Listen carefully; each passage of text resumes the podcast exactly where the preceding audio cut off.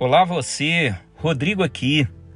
Estamos em mais um podcast do canal Cavaleiro das Letras. Hoje vamos trazer a segunda parte, onde vamos discutir sobre o tema fascismo e outras narrativas autoritárias. Essa é a segunda parte. Eu já tenho um outro podcast sobre o tema. Você pode procurar nas principais plataformas de podcast do mercado. Um grande abraço a todos e vamos lá.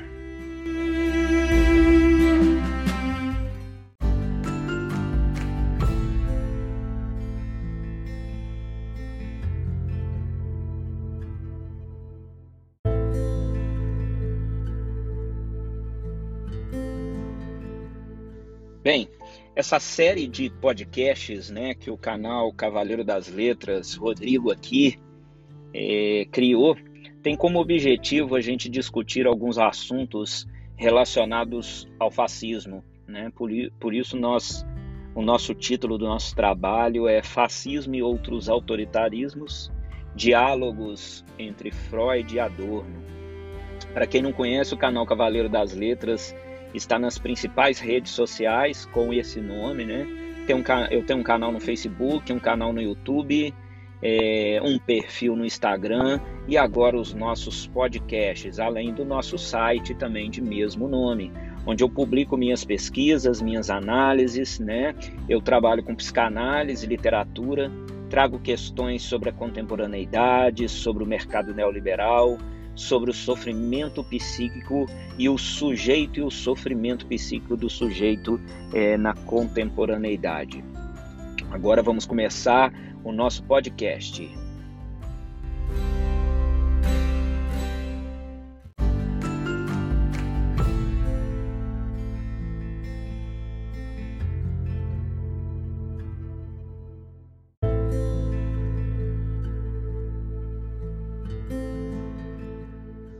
Nessa primeira parte, é essencial que a gente dê uma contextualizada sobre o tema fascismo, né? O fascismo, ele, ele de forma geral, ele é um regime autoritário criado na Itália, né, é, durante a Primeira Guerra Mundial. Ela foi uma, uma reação, né, de um, de um, né, um movimento social. Então, assim, o fascismo ele não é uma criação de uma única pessoa, né? Ele não tem um dono, né? Mas ele, ele é criado como um movimento social onde os militares começaram é, a pensar é, no que estava acontecendo na sociedade da Primeira Guerra Mundial que era uma sociedade extremamente militarizada, é, uma sociedade que militarizou os civis, né, que levou até os civis para se militarizar, né, e, e, o quanto que era importante todos da sociedade da época estarem participando de alguma forma na guerra, mesmo que não no fronte de frente, né, mas que estivessem produzindo alimento, produzindo vestuário, produzindo armamento para a guerra. Né? O, o fascismo, ele de forma geral, ele vai ser é, contextualizado mesmo, encampado através do Benito Mussolini na Itália. Ele vai ganhar fama pelo Hitler na Alemanha, na história que a gente já conhece associada à Segunda Guerra Mundial, né? E ele vai aparecer em vários países, né? Os mais conhecidos com Franco na Espanha, com Salazar em Portugal, né? E, e, no Brasil a gente teve alguns movimentos associados ao Plínio Salgado, né? a partir de 1932, é, com, a, em, com a hoje esquecida ação integralista brasileira, que mal ou bem nos lembra muito o nosso atual presidente, né? nos desmandos que ele tem feito aí no coronavírus, contra a pandemia, né? rindo de mortes, rindo de do que a pandemia tem feito, né, incentivando todos a saírem nas ruas sem máscara, né, é, e a gente vai perceber as similaridades desse governo ou desse desgoverno, como você bem queira, com o fascismo. Né? O fascismo, de forma geral, ele é ultranacionalista, né? ele sempre vai querer o máximo para o Estado, é, o, o, máximo para a pátria, né? a defesa da pátria, o, o fascismo ele sempre vai estar associado ao autoritarismo, né? É, ele é antiliberal, por incrível que possa parecer, né? É, ele é ditatorial, ele é repressor, né? Com, com, com muita força. É, o fascismo e o fascista ele vai ter muita dificuldade na relação com o outro, né? Para ele, o outro é o outro da, do inaceitável, né? É, a quem eu devo respeitar são os meus iguais, né? São, são aqueles que são parecidos comigo. E o principal, o fascista ele é contra a, a mudança social. Se algum momento o fascista for a favor da mudança social, ele, ele só vai ser se for para beneficiá-lo. Geralmente ele é a favor da mudança social para chegar ao poder. Quando ele chega ao poder, ele volta a discursar em cima da não movimentação social, de cada um nos seus lugares. Então é a ideologia do proteger a si mesmo, proteger os seus e massacrar os outros. Então no próximo intervalo continuamos com mais informação sobre fascismo e outros autoritarismos, diálogos entre Freud e Lacan.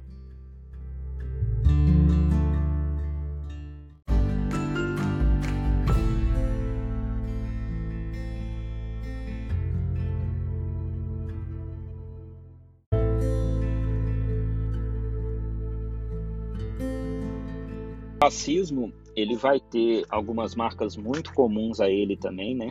Ele, ele cultua a violência com muita facilidade, porque na aniquilação do outro, uma das formas de aniquilação do outro que ele vai acreditar é na aniquilação corporal, muitas vezes, né? Ou seja, é, é matar mesmo. Né? É, e ele acredita que as mazelas do mundo vai sempre se resolver com armas e sobre a coação da força bruta. Né? Eles praticam, na verdade, uma espécie de vampirização assim, de, de tudo que é diferente a eles, de tudo que é distinto a eles. Né? Eles são contra a alteridade. É, ninguém pode ser fora da curva. A norma é a lei do fascista. Né? E, o, e o mais interessante, a norma que diz respeito a eles. Né? A norma que é interessante para ele. Né? É, essa defesa da pátria que o fascista vai acreditar, né? É, ela, ela vai se desdobrar no escancaramento do peso morto, né? Então eles vão sempre é, discorrer a respeito do escancaramento do peso morto do inimigo comum. Né? Então vai ser sempre a esquerda, o comunismo, os índios, os trans, os LGBTs, os negros, né? Por exemplo, na Segunda Guerra Mundial foram os judeus, né? E, e, e, a ideia do inimigo comum, né? Do, do, do, peso morto dito por eles, ela vai se alterando, né? De acordo com a cultura, mas assim ele sempre vai ter um inimigo comum. Então, hoje em dia isso vai ser atualizado, por exemplo, no Estado suicidário, né? E no, no, na política da necropolítica, né? Que é gente está vendo aí tudo que está acontecendo no mundo, né? Pobre, preto e favelado não tem a mínima chance na sociedade neoliberal do Paulo Guedes, né? É, hoje, hoje é, é, é, é, triste dizer isso, né? Mas ficou feio falar em ajudar as pessoas, em bem-estar social, em ter direito, em ter CLT, né? É como se fosse um xingamento hoje em dia. Né? O, o, fascista ele sempre vai ser solidário à violência, sobretudo à violência do seu inimigo, né? e a violência contra as estruturas sociais de baixo, né? que é o mito do ciclista. Né? Eu abaixo, eu sou subserviente àqueles que estão em cima da, de mim na, na, pirâmide social e eu chuto os que estão embaixo. Né? É, isso é uma metáfora muito bacana. Né? Então, assim, de forma geral, é, como você pode observar, os fascistas eles chegam sorrateiros, né? É, muitas vezes você não acredita que eles chegam ao poder, quando você vê eles estão no poder, né? É, isso vocês podem pegar, todos os líderes fascistas se constroem assim. E quando eles estão no poder, eles vão é, desenvolver um discurso muito poderoso é, contra as instituições, né, sobretudo as instituições controladoras, reguladoras, porque elas não são interessantes para eles. Né? Então o fascista vai lutar muito contra o judiciário, ele geralmente vai pedir para fechar a Câmara dos Deputados, a Câmara do Senado, né? vai ter sempre a polícia a seu favor, né? É... eles sempre vão ser contra a lei para os outros, né? eles querem a lei para defender o seu cacetete. Né? Então eles muitas vezes, né, o discurso, uma outra, um outro ponto importante do discurso fascista, ele vai ser muito simples, ao contrário do que, do que se pensa, né? O discurso nele não é muito bem elaborado, então é um discurso que você morre de rir, você acha engraçado, né? E você fala, falaram muito do Hitler, né? Ah, ele não vai fazer isso, não. Esse cara nem chega ao poder, mas se chegar, ele, ele não vai fazer isso. Ele só fala para fazer graça, né?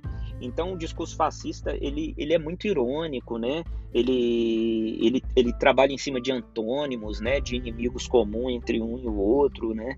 Mistura o tempo inteiro ordem e desordem, né? Eu sou o grande lampanário da ordem para esse mundo de desordem que está aí, né? Então eu preciso fazer circular afetos para a destruição do mundo, né? Porque eu sou o Salvador, então eu sou um Deus, eu sou um mito, eu sou um grande general, eu sou aquele que vai liderar o mundo para salvação, né?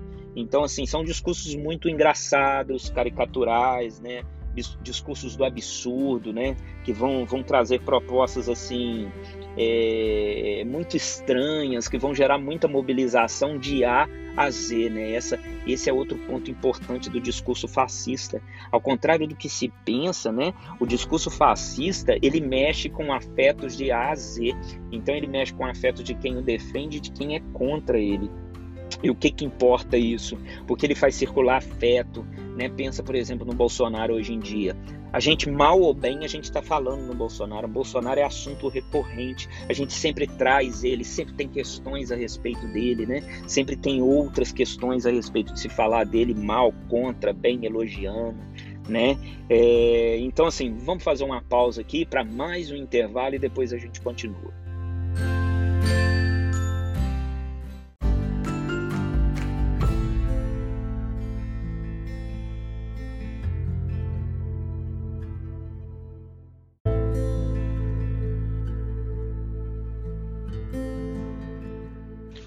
Vamos para a continuação do nosso podcast, depois do intervalo, para descansar, para beber uma água.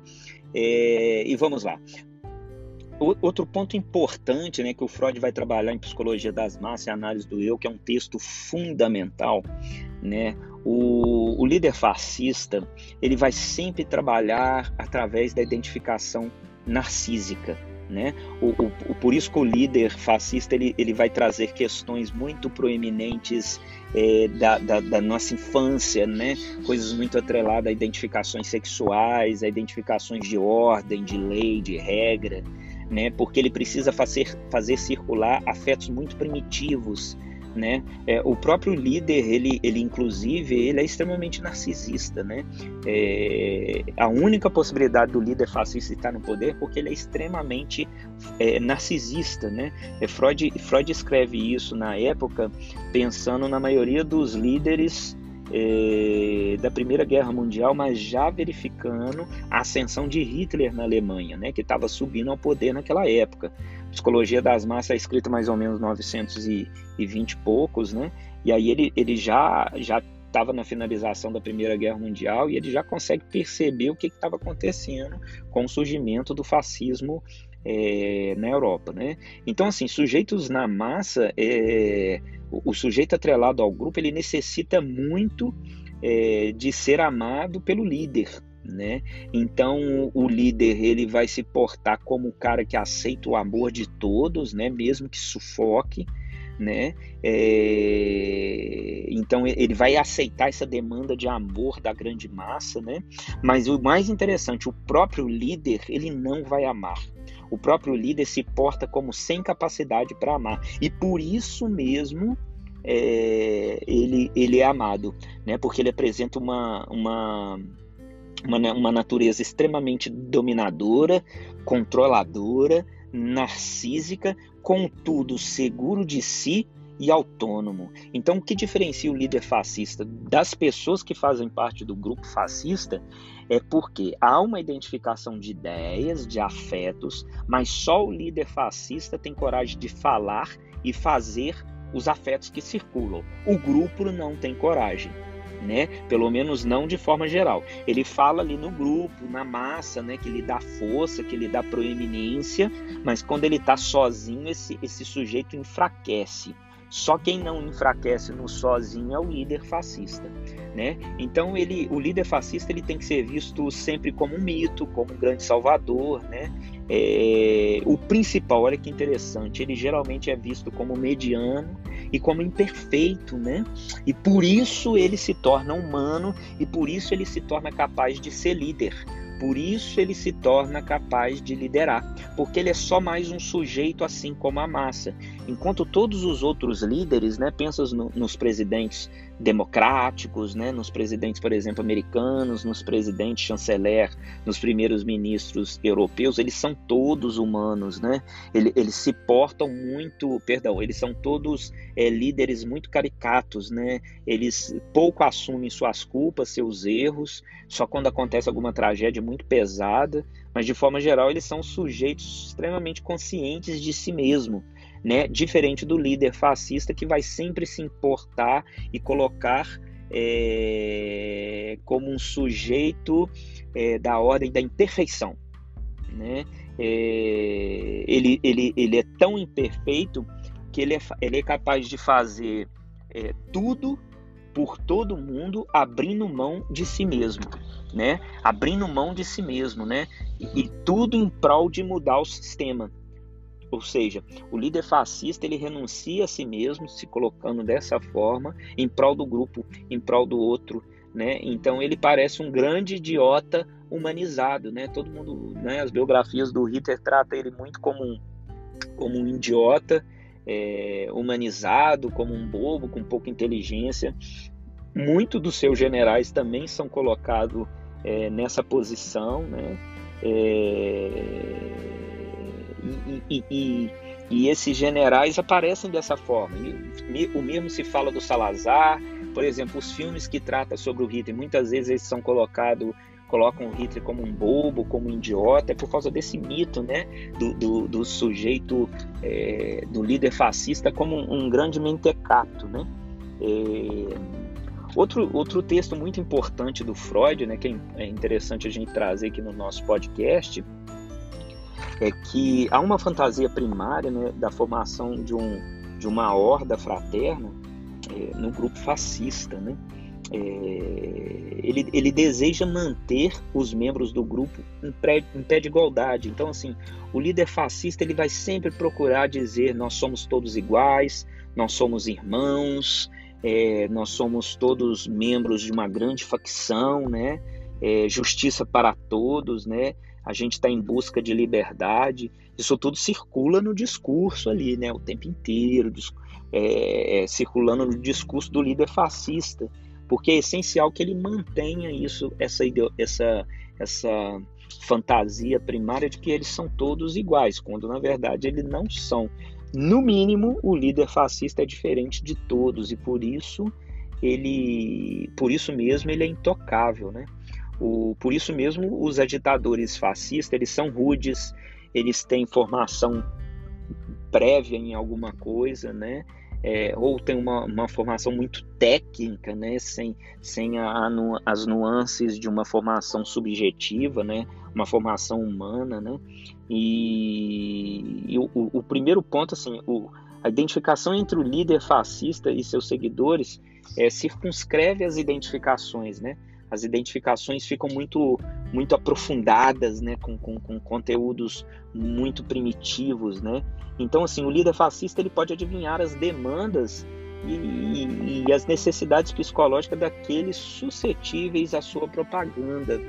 Então, o líder fascista ele tem uma enorme capacidade de chegar e falar para multidões e comover um grupo enorme de pessoas, né? Porque ele vai ter uma fala muito poderosa, que mexe assim ele, na, no, na, comunicação inconsciente entre líder fascista e o grupo, ele vai ter uma capacidade enorme de reconhecer essas, esses traços, né, desse sujeito e dialogar com eles de outras formas, né, é, exprimindo suas inibições, o que é latente neles, ou seja, que todos pensam, mas não têm coragem de dizer, né? Por isso que o líder fascista vai crescendo muito pouquinho, muito devagar, é muito a contragosto, aí aparece um criticando, ele continua, né? O Hitler demorou quase 10 anos para de fato chegar ao poder na Alemanha. Né? O Bolsonaro tem sido construído desde 2014, mais ou menos. Né? Isso, isso tudo é muito comum. Né? O Trump ele, ele já fala em ser presidente dos Estados Unidos há décadas. Né? Então ele, ele vai sendo construído de uma maneira muito, muito, muito lenta, né? mas muito certa, com, com, com, com conteúdos muito poderosos. Né? É, a mágica sempre acontece, esse ponto é muito importante, né, que eu estou pensando aqui agora. A mágica acontece sempre pela via do discurso. O líder fascista só é possível, pessoal, através do discurso, né? É o encantamento final, né? É, é aquele canto da sereia, né? É aquela chegada no púlpito assim da praça, né? Como se fosse uma fala livre, uma sala é, é, contemporânea, uma, uma, sala, uma, uma fala muito singular, né, muito aberta, em que o sujeito discorre todo o seu ódio a um inimigo que está circulando ali, por isso que a esquerda e o comunismo cola muito, né? É, porque mexe na questão da propriedade privada, mexe naquilo que você construiu para sua vida, né? É, e isso tudo mexe com todo mundo. Então ele vai discorrer sobre coisas muito básicas, muito primárias. Você que não está infeliz com a sua segurança, né? Você que tem medo da sua filha ser estuprada, você que tem medo de ter sua casa é, invadida por ladrões, né? Então são discursos assim muito rasos, mas muito poderosos porque mexem com questões muito primárias, né? É, então paramos por aqui até o próximo é, a próxima parte do nosso podcast.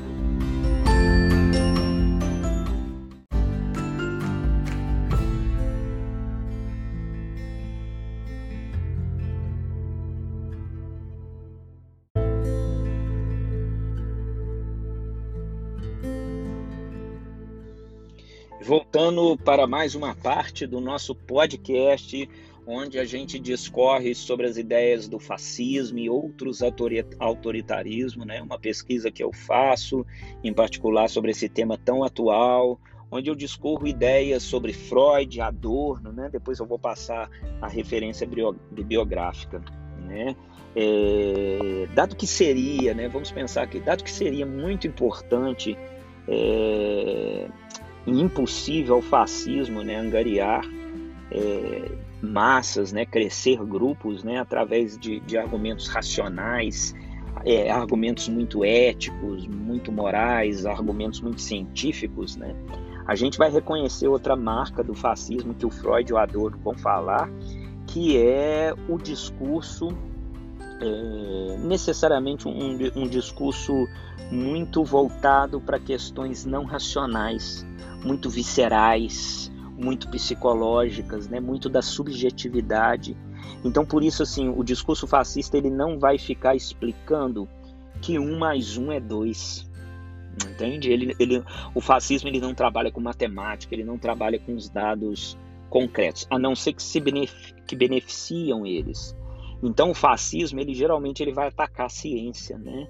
É, isso é muito comum ver. Todos o, os grandes líderes fascistas usam a ciência só sobre seu benefício, só para benefício próprio. Né? O Hitler usava muito a ciência, mas para benefício próprio. No discurso social, ele criticava extremamente a ciência, e a gente pode ver isso em outros líderes da atualidade. Né? É, a tarefa, na verdade, do, do, do líder fascista é facilitada né, por todas aquelas pessoas que sofrem frustrações do dia a dia sem sentido né? E, e, e, portanto elas vão criando ali, né? O, o Freud vai chamar de narcisismo das, pequenas, das pequenas diferenças, né? Ele, o, esse sujeito ele vai criando é, uma mentalidade de ódio, né? Mesquinha em relação a classes baixas. Então, independente que essa da classe que essa pessoa está colocada, que ela se sente parte, ela sempre vai ter um ódio de classe relacionado a quem está abaixo né? E aí o líder fascista ele vai fazer isso com todas as classes, porque poucas classes, talvez só uma classe, não vai ter ódio de classe para quem está embaixo, que é a classe mais baixa. É, sendo que geralmente ela muitas vezes é pequena, né? Então, assim, a grande sacada da propaganda fascista, né? Ela, ela simplesmente toma o homem pelo que ele é, né? Ele vai no visceral, ele vai na pele do sujeito, ele vai na pele da população, da cultura, do social, né? É, então o líder fascista ele vai desenvolver a todos que sejam é, filhos da cultura, né? Então ele pega tudo aquilo que está escondido no armário, né? Usando aquela expressão muito associada, associada à comunidade LGBT, que é, que é até um absurdo, na verdade. Ela serve, na verdade, para outra coisa, que seria isso, né? Tudo aquilo que está escondido atrás do armário, que está colocado debaixo do, do, tapete, né? Que a gente só fala numa reunião de grupos de pequenos amigos, né? Tomando uma cerveja depois de alguns goles. E o líder fascista pega essa, esse discurso e fala, né? Ele fala o que todo mundo está sentindo, né? É, ele vai reproduzir a mentalidade existente para seus propósitos é próprio, né? Ele, ele vai repetir compulsivamente. Todo dia ele vai subir e vai discorrer um pouco sobre aquelas ideias, né? Sobre aquelas ideias que estão no bojo da sociedade, né? Ele, ele aproveita cada traço de caráter autoritário é, da sua audiência, né? Do senso comum, da comunidade que ele fala naquele momento, né? Então, assim, a chamada psicologia do fascismo, a Adorno vai, vai trazer essa ideia, né? Ela, ela é perfeitamente engendrada por pura manipulação. Primeiro a manipulação discursiva, depois a manipulação pela sociedade de massa, e por um tempo ela vai ter o apoio do judiciário, hoje em dia vai ter apoio das mídias, né, das mídias sociais, das redes sociais, né? Então, assim, ela, ela vai ser usado é, técnicas extremamente racionalizadas, muito bem calculada, né? Que, que produz a irracionalidade natural da massa, né? E como Freud, Freud discorre em psicologia das massas e análise do eu, é, o sujeito quando está no grupo ele ganha uma ele ganha uma outra força, né? O, o, sujeito no grupo ele vai se fortalecer em prol do grupo. Ele abre mão de suas próprias questões no grupo para proteção do grupo, mas aí o grupo se fortalece e o que o sujeito ganha com isso, ele não se responsabiliza pelo que aconteceu no grupo, que é uma grande vantagem social. Né? Imagina você poder fazer as coisas e a responsabilidade do que você fizer no social não ser sua, né? É isso tudo é muito interessante, né? Isso acho que isso cabe até um outro podcast, né? Então, assim, as pessoas acreditam. Isso é um ponto importante. As pessoas do senso comum, elas acreditam assim tão tão do fundo do coração, tão pouco que os judeus são algum tipo de demônio, né? Que os comunistas são algum tipo de demônio, né? É, que elas precisam acreditar muito no líder e dar muita vazão no discurso do líder fascista, porque senão elas não conseguem se enganjarem afetivamente naquele conteúdo, né? Então assim, elas, elas na verdade elas não se identificam realmente com o líder, né? Mas elas representam essa identificação, encenam seu próprio entusiasmo, né? Por isso que a coisa é muito teatróloga, né? Muito fantasiosa e, e assim passam a participar da encenação do líder. Por isso mesmo, abrindo mão de suas questões, mas também não se responsabilizando pelo que aconteceu. Como que é comum, né, com os julgamentos que teve de líderes fascistas, de generais, né, de torturadores, é muito comum eles falarem, né, eu estava seguindo ordem. Eu, eu para mim, assim, não, não tenho que ser dito. Eu, me mandaram, eu fiz. Né? Isso é muito comum, né?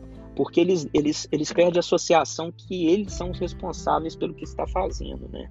Então, assim, é através dessa encenação desse teatrólogo do líder fascista, né? Desse teatro do líder fascista, que eles atingem um equilíbrio entre seus ímpetos pulsionais, né? Olha, fico imaginando aqui os seus, os seus ímpetos pulsionais continuamente mobilizados é, no estágio do sujeito na, na, na, na cultura, né? É, e e provavelmente a, a suspeita desse caráter fictício de sua própria psicologia de grupo que toma as multidões fascistas são tão impiedosas e inalcançáveis inalcançáveis, né? Então assim, são elas, se elas parassem, né, para refletir por um segundo, essas pessoas não fariam parte do movimento fascista. Elas se arrependeriam. Por isso elas não podem pensar. Por isso elas não podem pensar. Por isso o, o movimento fascista ele é tão irracional, né? É... Por isso é tão preocupante, porque quando a gente está na base da, da fantasia, do emocional, do visceral, né, do fantasioso, as pessoas ficam muito perigosas porque não há como dialogar. Né? Não há diálogo é, com líderes e pessoas de movimentos fascistas. Né? É, agora vamos às referências biográficas, né? É o livro que eu me baseei para construir esse podcast, né? Ele é, chama, anota aí, ó, pega uma canetinha, chama Ensaios sobre Psicologia Social e Psicanálise do Theodor Adorno, né? Esse, esse livro tem dois capítulos que fala é, sobre antissemitismo, sobre a Segunda Guerra Mundial, sobre a construção do Freud em Psicologia das Massas e Análise do Eu. E outro texto muito interessante que o Freud tem, né, é Porque a Guerra, que são cartas trocadas entre o Freud e o Einstein conversando sobre o porquê a guerra, né? E, e o outro livro o, e os textos do Freud são esses citados, né? Psicologia das Massas e Análise do Eu e o porquê da guerra, né? E a gente vai encerrar esse podcast aqui com com uma ideia muito interessante que o Freud traz no final do porquê a guerra, né? Que eu gostaria de encerrar esse podcast, né? Tudo aquilo que trabalha para a cultura, né?